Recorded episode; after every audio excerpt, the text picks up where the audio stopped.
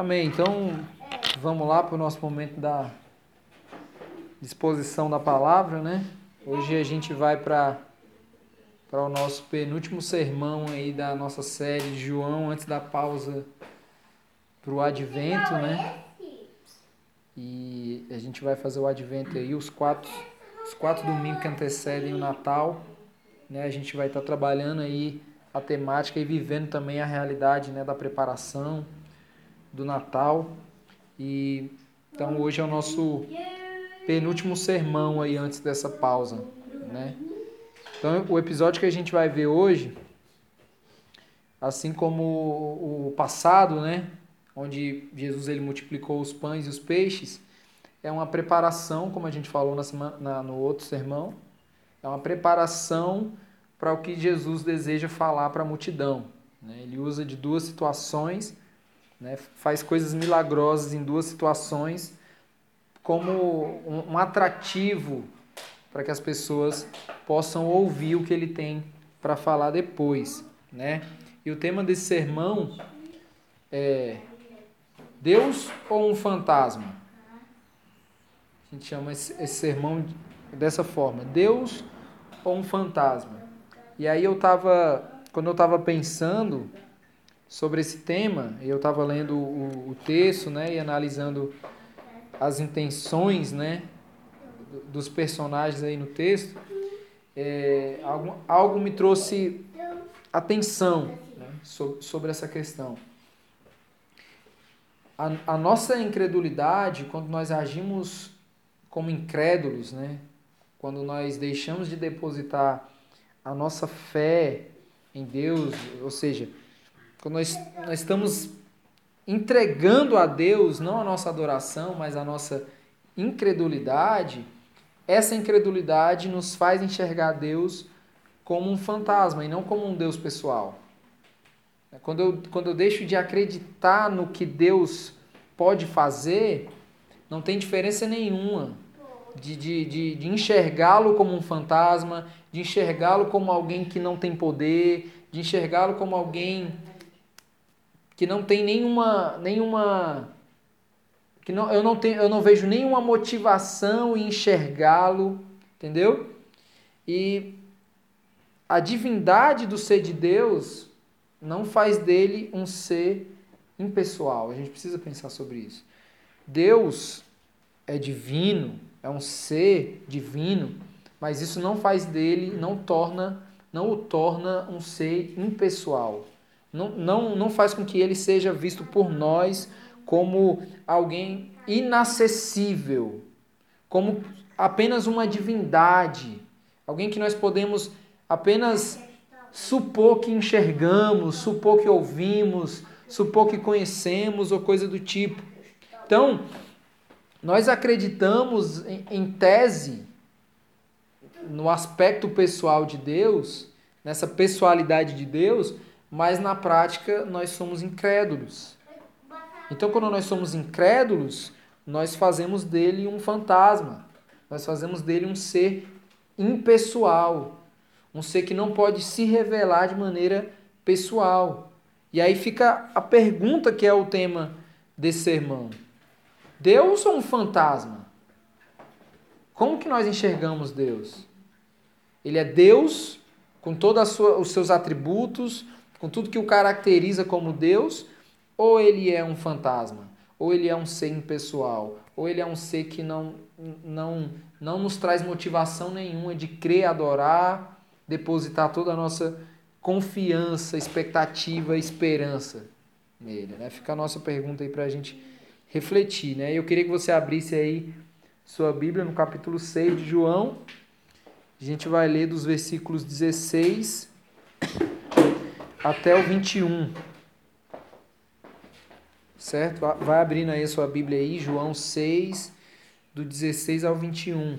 Vale lembrar também que esse episódio que a gente vai falar hoje, ele também está relatado lá nos evangelhos de Mateus e de Marcos, né? mas com algumas particularidades que a gente vai entender aqui no sermão. Né? Então abre a sua Bíblia e fica com ela aberta aí para a gente, vocês irem acompanhando, certo? João 6, do 16 ao 21, o texto fala o seguinte: Ao anoitecer, seus discípulos desceram para o mar, entraram no barco e começaram a travessia para Cafarnaum. Já estava escuro e Jesus ainda não tinha ido até onde eles estavam. Soprando um vento forte e as águas estavam agitadas, soprava. Depois de terem remado cerca de cinco ou seis quilômetros, viram Jesus aproximando-se do barco, andando sobre o mar, e ficaram aterrorizados. Mas ele lhes disse: Sou eu, não tenham medo. Então resolveram recebê-lo no barco e logo chegaram à praia para a qual se dirigiam. Então vamos orar. Senhor Deus, nós pedimos que a tua palavra, Pai, ela toque nos nossos corações, ela nos faça perceber, Pai, a grandeza do teu ser e nos faça ser confrontados e confortados, Pai, por ela. No nome de Jesus. Amém. Gente, é, nos primeiros versículos, nos primeiros dois versículos aqui que a gente leu, o 16 e o 17, ele fala assim: Ao anoitecer, seus discípulos desceram para o mar, entraram no barco e começaram a travessia para Cafarnaum. A gente viu no, no, no, no relato passado que a multidão que estava impressionada ali com com a ação milagrosa de Jesus em ter multiplicado os pães e os peixes, eles se uniram ali no final e queriam tornar Jesus o rei deles. Né? Eles tiveram a, a impressão, segundo aquilo que eles ouviram desde os pais, né? desde toda a história lá do seu povo, que viria alguém que seria o representante do povo. Só que a ideia deles é que esse rei seria um rei deles. Um rei que ia representá-los ali na luta deles contra, contra o Império Romano. Entendeu? E não um rei espiritual. Então, quando Jesus ele percebeu a intenção do povo ali em torná-lo rei, né, um rei ali popular, um rei humano, social, né? Quando Jesus ele percebeu isso, ele fugiu o texto diz que ele fugiu e aí ele fugiu às pressas para o monte, porque ele sabia que ele não ia se tornar um rei. Né? Ele sabia que a sua vocação como rei não era de um rei terreno, e sim um rei espiritual. E a gente viu que aquela situação ali estava acontecendo no anoitecer do dia. Né? O dia estava anoitecendo ali. É tanto que a gente ressaltou o interesse ali da multidão em estar com Jesus, recebendo algo de Jesus ali, e não se importando de estar numa região desértica, não, não se preocupando em estar longe de casa e não se preocupando em estar anoitecendo, né? Anoitecendo numa região distante de casa, numa região desértica que provavelmente ia fazer frio. Então, tipo assim, eles não estavam interessados nos contras daquela situação. Eles estavam interessados ali em ouvir de Jesus, receber alguma coisa de Jesus, assistir ali a atuação gloriosa de Jesus, né? E aí no, no relato dos outros dois evangelhos, o texto ele diz que Jesus ele despediu os discípulos, né, para eles embarcarem para o outro lado do mar, isso em direção a Cafarnaum, enquanto ele ia despedir a multidão e depois ele encontraria com eles. E aí Jesus ele subiu ao monte para orar. Então, estava anoitecendo, Jesus foi orar no monte e os discípulos começaram a travessia ali para Cafarnaum para encontrar Jesus do outro lado. E aí ainda no versículo 17, na parte B do texto, ele diz: Já estava escuro e Jesus ainda não tinha ido até onde eles estavam. Agora, então já está de noite, né? Já não está mais anoitecendo, agora já está escuro. Agora já já está de noite, de fato. E Jesus permanecia no monte orando enquanto os discípulos estavam ali no barco esperando Jesus e encontrá-los, né? E aí os versículos 18 e 19 falam: Soprava um vento forte e as águas estavam agitadas. Depois de terem remado cerca de cinco ou seis quilômetros, viram Jesus aproximando-se do barco, andando sobre o mar e ficaram aterrorizados. Então, o texto diz que os discípulos remaram cerca de cinco ou seis quilômetros. Nos outros evangelhos, diz que eles já estavam no meio do mar. Cinco ou seis quilômetros saindo da margem é praticamente o meio do mar. Por isso que Mateus e Marcos vão revelar que eles já estavam lá no meio do mar. Então, desde a margem do mar, onde eles se despediram ali de Jesus, até o meio do mar, eles já remaram bastante. Imagina que o mar é grande e eles saindo da margem até o meio do mar, eles já remaram ali bastante. E aí eles estavam remando, não era numa lagoa, eles estavam remando em um mar que contava com vento forte e águas agitadas. Ou seja, um mar com dificuldades para você poder atravessar, para você seguir ali o seu percurso. Então, eles remaram 5 ou 6 quilômetros, distância aí comparada ao tamanho de vários estádios. Imagina aí os estádios de futebol, gigante, né? Quando a gente olha na TV, não parece. Mas quando você tá lá, você, meu Deus, isso aqui é muito gigante.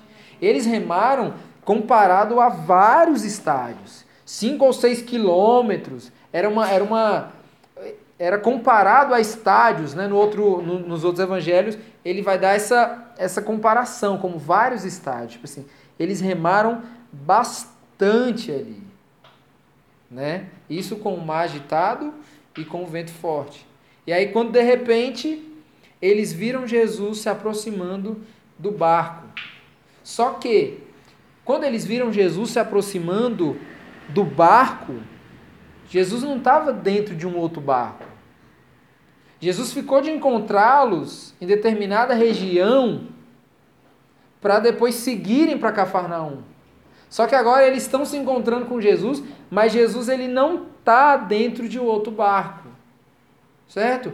Os discípulos de Jesus, eles não esperavam que Jesus ia encontrá-los ali de outra forma que não fosse dentro do barco. Jamais eles iam pensar assim, poxa, Jesus disse que ia nos encontrar, mas ele não falou como. Cara, mas é óbvio. Se eles vão se encontrar no, no mar, ele vai encontrar como? No barco. É uma coisa lógica, óbvia. Só que eles, eles, não, eles não esperavam que não seria dessa forma. É muita coisa aí para a cabeça dos discípulos que ainda estão processando o que tinha acabado de acontecer. Eles viram, eles presenciaram cinco pães e dois peixes alimentando uma multidão de cerca de 20 mil pessoas. Eles acabaram de ver isso. Então eles estão processando ainda o que aconteceu. É igual quando o cara vai para um culto que é poderoso, né? Os caras falam, mano, hoje foi pau, ainda estou processando aqui. Porque acha que foi muito espetacular. Pronto, eles estão nessa mesma. Imagino que eles estão ali remando ali, mas estão tipo assim, boiando, assim, viajando. Caraca, mano, o que foi aquilo, velho? Né? Meu irmão, o que foi aquilo que aconteceu e tal. E agora eles estão dentro de um barco, no meio do mar, com vento forte, com as águas agitadas, e aí estão vendo Jesus vindo caminhando sobre as águas. Eles mal, mal se recuperaram do que eles acabaram de ver e agora estão vendo Jesus caminhando sobre as águas. E aí o texto diz que eles ficaram aterrorizados. Cara, quando o texto fala de aterrorizado, é porque eles ficaram altamente aterrorizados. Eles ficaram de fato aterrorizados. Eles não ficaram, ui, que susto. Nossa, pensei que era um, uma coisa diferente. Não, eles ficaram temerosos, eles ficaram com medo. Lá no Evangelho de Mateus e no Evangelho de Marcos, diz que eles gritaram. Quando eles viram aquilo, eles gritaram de tão aterrorizados que eles estavam. Então eles não estavam só assustados, eles estavam aterrorizados. Eles achavam, inclusive, segundo o relato de Mateus e Marcos, eles achavam que estavam vendo um fantasma. Olha aí a viagem. Os caras estavam aterrorizados, gritaram e acharam que estavam vendo um fantasma. E aí aqui eu queria pensar duas coisas com vocês. Queria que a gente pudesse pensar duas coisas aqui. Primeiro, uma coisa que a gente falou no, no sermão passado. A oração, ela precede o serviço. Certo? A oração ela vem antes do serviço, mas ela tem hora de agir. A oração ela vem antes da ação. Mas ela chega uma hora que é preciso agir. Por que, que eu estou falando isso? Jesus estava no monte orando, certo? Enquanto os discípulos se deslocaram da margem do mar até o meio do mar. Até o meio do mar. O, os outros evangelhos vão falar de na quarta vigília da noite. Isso aí é na madrugada. É tipo 3, 4 horas da manhã. Sendo que quando Jesus chegou para orar no monte, estava anoitecendo. Isso quer dizer o quê? Que Jesus passou um tempão orando. E esses caras passaram um tempão se deslocando da margem do mar até o meio do mar. Por quê? Porque por causa da distância que era longa e por causa das dificuldades do mar. Então o que, é que a gente precisa pensar aqui em primeiro lugar? A oração ela precede o serviço, mas ela tem a hora para agir. Existe uma hora de agir. Existe uma hora que a, a oração ela se torna prática. Entendeu? O vento forte e as águas agitadas ali estavam durante todo o percurso dos, dos discípulos. Não é que do nada eles foram surpreendidos. Do nada, eita, agora começou o vento. Não, todo o percurso deles, desde que eles entraram no mar até o meio do mar, eles foram surpreendidos pelo vento forte e pelas águas agitadas em todo o percurso deles ali. Mas Jesus, ele sabe o momento e a hora exata de agir. Ele sabe o momento, ele sabe, a, a, ele sabe qual é o lugar, o tempo, o momento. A nossa mente incrédula, que enxerga Deus como um fantasma, né? Ela, ela pode ficar pensando assim: caraca, Jesus vai ficar orando enquanto os discípulos estão passando sufoco?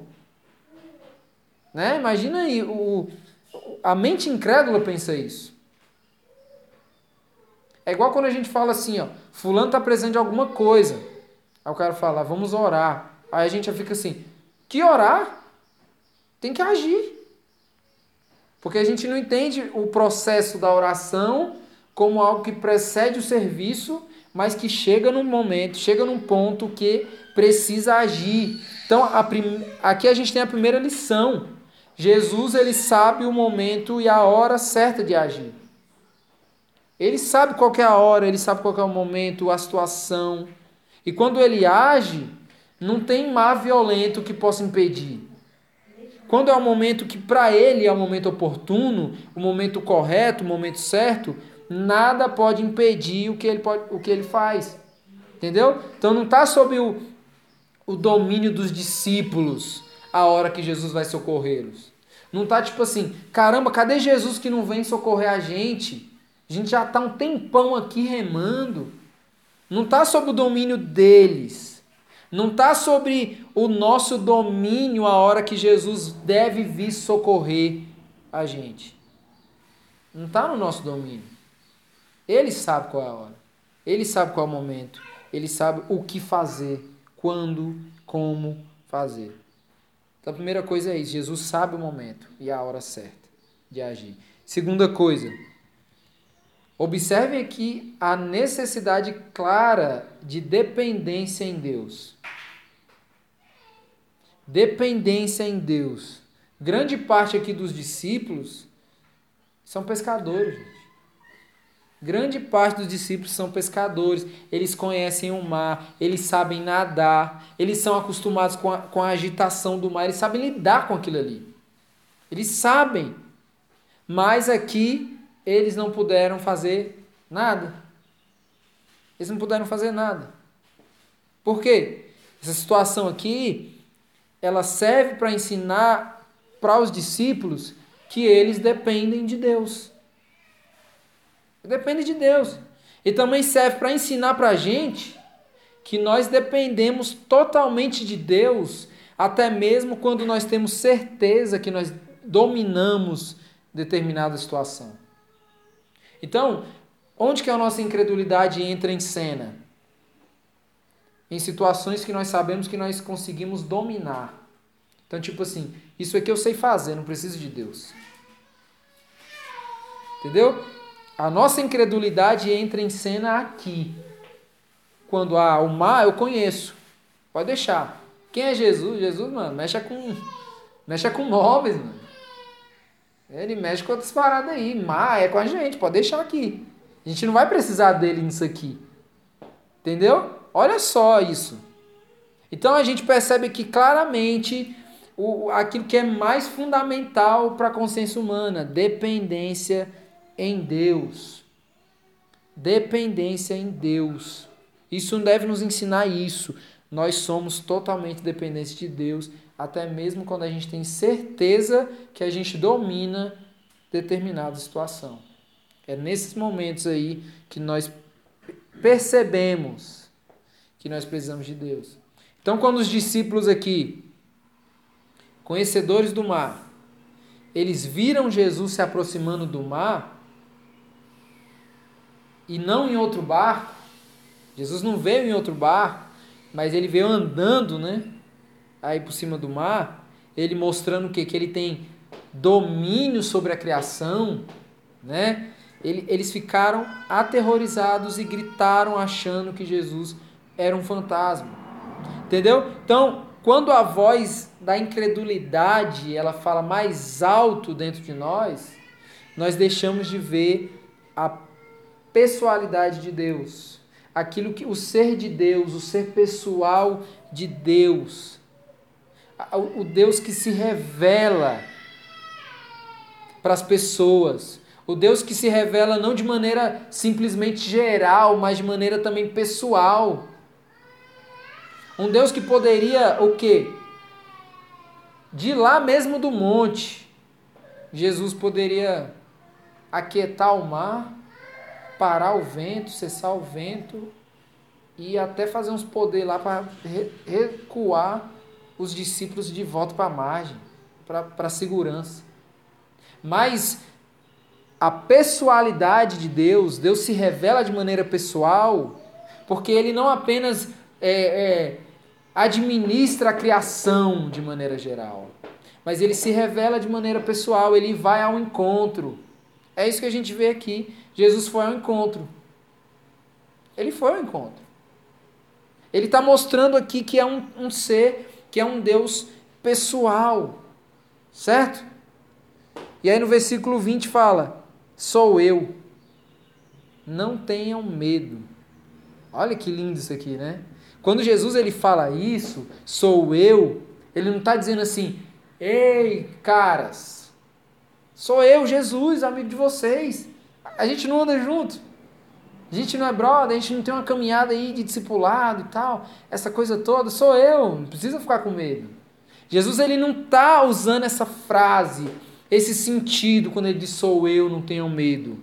Essa frase aqui, sou eu, ela é colocada aqui no texto, né, expressada por Jesus com a mesma expressão do eu sou, quando Deus se revelou a Moisés lá no Monte Horeb.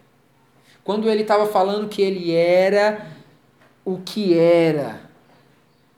Quando, ele, quando Deus estava se apresentando de maneira divina, uma espécie de teofania ali para Moisés, dizendo quem ele era de fato, ele disse: Eu sou. Então, o que que Jesus está fazendo aqui? Jesus não está se apresentando como amigo dos discípulos. Jesus ele está se apresentando como Yahvé. Ele está se apresentando como o eu sou o que sou O Deus que é o que é para sempre. Não é, olha, eu sou Jesus, caras. Não precisam se, se assustar, não. Ele está falando, eu sou, não tenham medo. Eu sou Yahvé, eu sou Deus poderoso. Eu sou o que sou e sou eternamente, para sempre.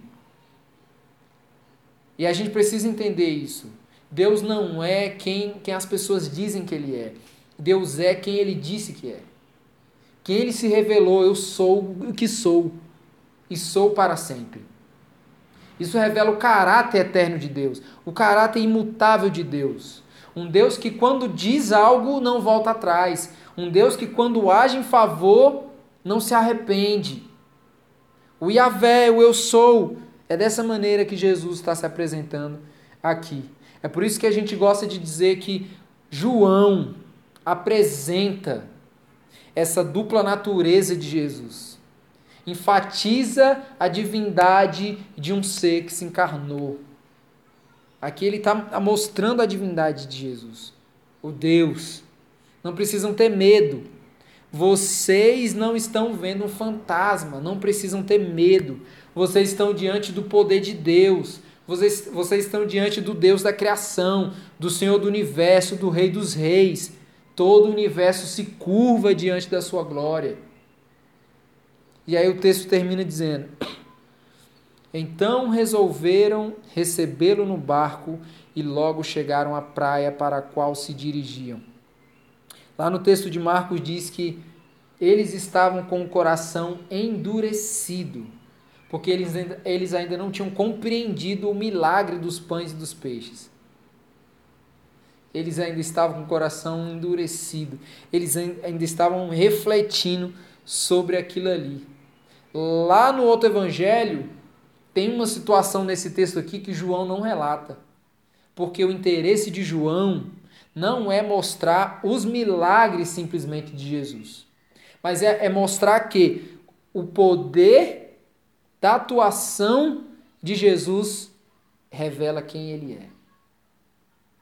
Os outros evangelhos tratam de mostrar a, a obra de Jesus os milagres de Jesus, Jesus se apresentando, fazendo. João quer mostrar que ele faz porque é. Não é, não é aquilo que ele faz simplesmente. João não quer mostrar isso. João quer mostrar que ele faz porque é. A evidência está naquilo que ele é. Ele apresenta o que ele é nas suas obras. Lá no outro evangelho, tem o um relato do, do, do Pedro, que fraquejou. Jesus, o João não quer mostrar isso. O João quer, quer mostrar a ênfase desse texto aqui, gente. A ênfase desse texto aqui, além de do milagre poderoso de Jesus estar andando sobre as águas, é o eu sou. É o que ele fala para os discípulos: sou eu. Sou eu, o Yahvé o Deus poderoso. Então, o que, que esse, esse texto quer ensinar aqui para a gente? O que, que nós podemos aprender com esse texto? Observem que esse foi um dos milagres que Jesus fez, diferentemente dos outros, né? Jesus ele não faz na frente das multidões. Todos os milagres a gente vê. O milagre do, do, do, do pão e dos peixes, dos pães e dos peixes, foi na frente da multidão. Esse milagre é diferente, porque Jesus está fazendo, está operando um milagre apenas para os discípulos. Jesus ele mostra quem ele é para os discípulos, para aqueles que caminham com ele.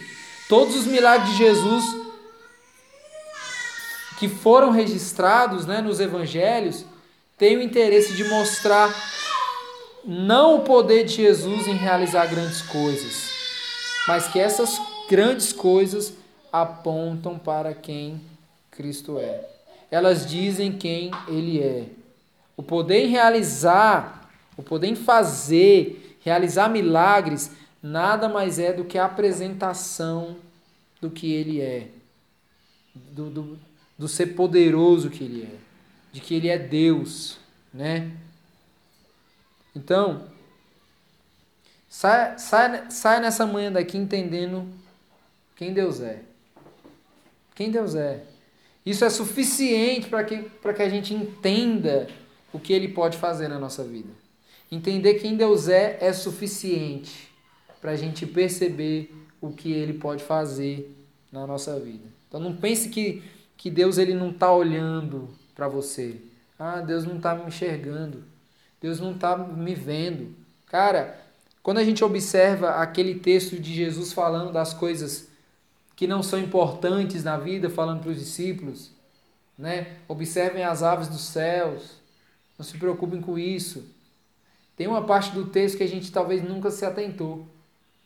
Contudo, o Pai Celestial sabe, conhece as necessidades. Conhece as nossas necessidades. Conhece o que a gente precisa. Cara,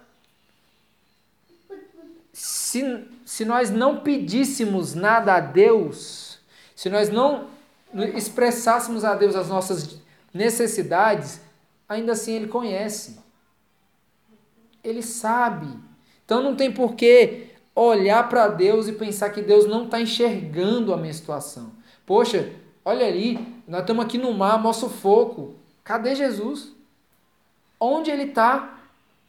Jesus estava onde? Orando. A oração ela tem um poder intercessor.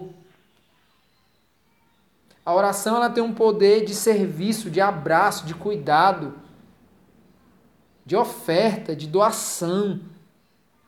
Entendeu? Então, que a gente não, não fique pensando, ah, Deus não está olhando para a minha situação. Sabe por quê? Porque na hora certa ele vai aparecer andando lá no mar. Na hora certa. E talvez a nossa incredulidade vai olhar para ele e falar assim: é um fantasma. Às vezes, Deus nos abençoa de maneira que a gente não entende, e a gente sabe por que a gente não entende? Porque a gente acha que ele é um fantasma. Deus me abençoou. Olha, isso aqui aconteceu. Do nada, né, David? Do nada entrou um Pix doideira na conta. Meu Deus. Como explicar? Ué, como explicar? É um fantasma a nossa própria indagação de como isso aconteceu é enxergar Deus como um fantasma. É Deus se revelando, é Deus se apresentando, é Deus andando sobre o mar ali, se aproximando e a gente altamente assustado. Por quê? Porque estamos olhando para ele como se ele fosse um fantasma. Então, na hora certa, ele aparece. E na hora certa, quando ele aparece, ele fala quem ele é. Ele enfatiza quem ele é. Quando acontecem umas coisas muito doidas na nossa vida, e que a gente fica, poxa, sem saber compreender, é Deus falando assim: Eu sou o que sou.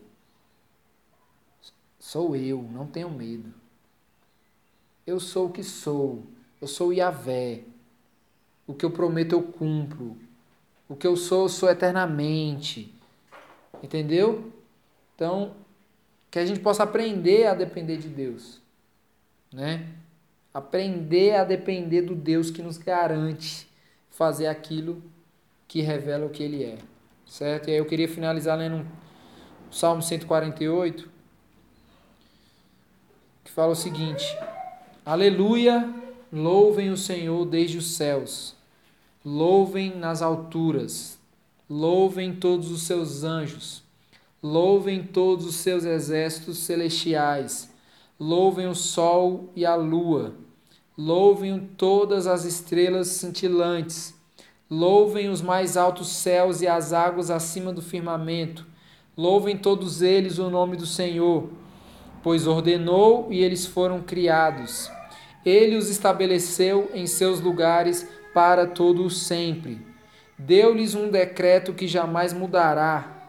Louvem o Senhor, vocês que estão na terra, serpentes marinhas e todas as profundezas, relâmpagos e granizo, neve e neblina, vendavais que cumprem o que ele determina, todas as montanhas e colinas, árvores frutíferas e todos os cedros, todos os animais selvagens e os rebanhos domésticos, todos os demais seres vivos e as aves, reis da terra e todas as nações, todos os governantes e juízes da terra, moços e moças, velhos e crianças, louvem todos o nome do Senhor, pois somente o seu nome é exaltado. A sua majestade está acima da terra e dos céus. Ele concedeu poder ao seu povo e recebeu o louvor de todos os seus fiéis, dos israelitas, povo a quem ele tanto ama. Aleluia. Então eu queria que a gente pudesse orar nessa nessa manhã. E eu queria que a nossa oração ela fosse uma oração de exaltação a Deus.